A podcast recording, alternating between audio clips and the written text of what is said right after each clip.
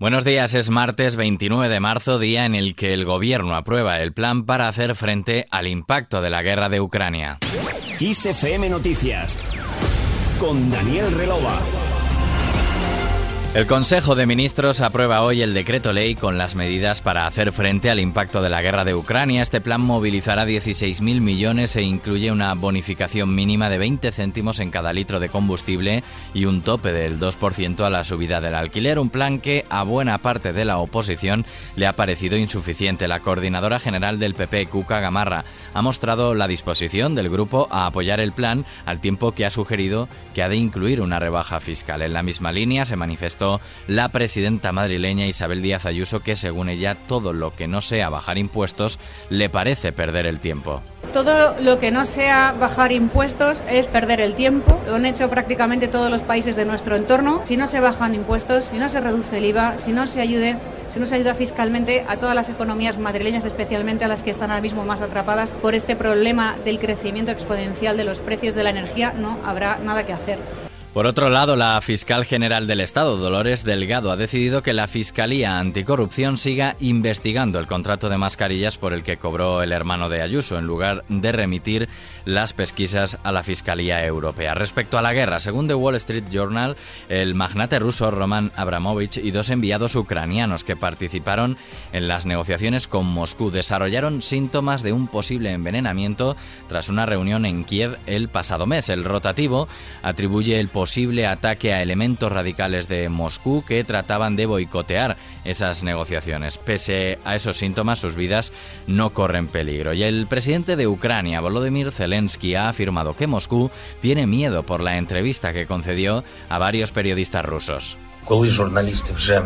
Cuando los periodistas se preparaban para publicar nuestra entrevista y habíamos hablado con ellos esta tarde, la agencia de censura rusa salió con una amenaza.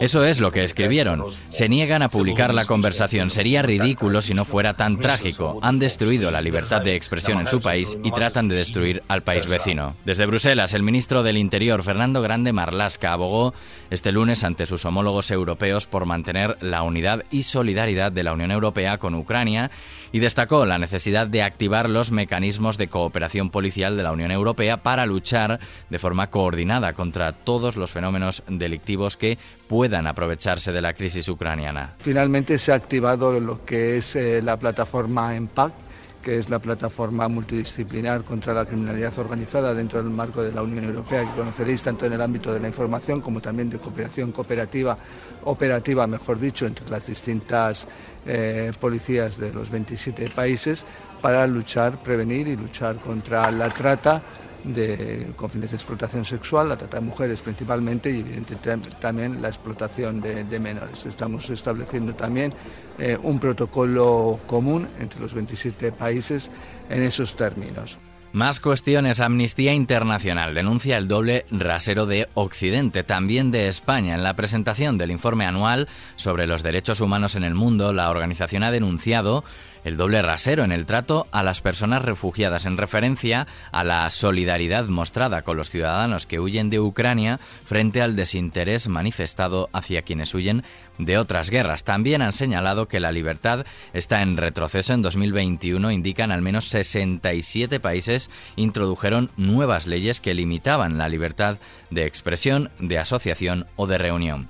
Y 24 horas después aún resuena la bofetada de Will Smith a Chris Rock. La Academia de Hollywood ha emitido esta noche un comunicado en el que condena la agresión y ha anunciado una investigación formal. La institución asegura que estudia tomar medidas tras este escándalo que van desde la suspensión de la Academia inmediata o temporal a una reprimenda o incluso la retirada del premio que ganó el domingo por su papel protagonista en King Richard.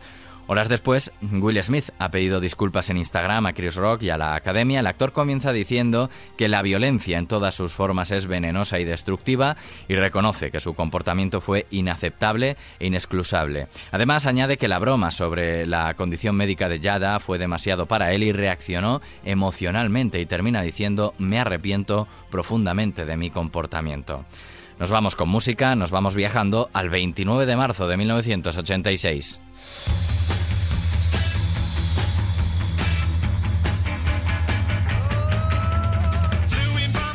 Hace 36 años se legalizó la venta de discos de The Beatles en la Unión Soviética. Hasta entonces la URSS consideraba que los cuatro chicos de Liverpool pervertían a la juventud además de promover ideas capitalistas y la cultura occidental. Gustaban tan poco que se castigaba a quienes escucharan sus canciones. Podías terminar en comisaría incluso por llevar el pelo largo o te podían calificar negativamente las notas académicas si reconocías públicamente que te gustaba la banda. Sin embargo, cuanto más se prohibía, más crecía su difusión clandestina y mayor era el número de fans en la extinta Unión Soviética. Con The Beatles y su mítico Back in the USSR terminamos este podcast de XFM Noticias. La información sigue puntual y actualizada en los boletines horarios de XFM. Que pases un buen día.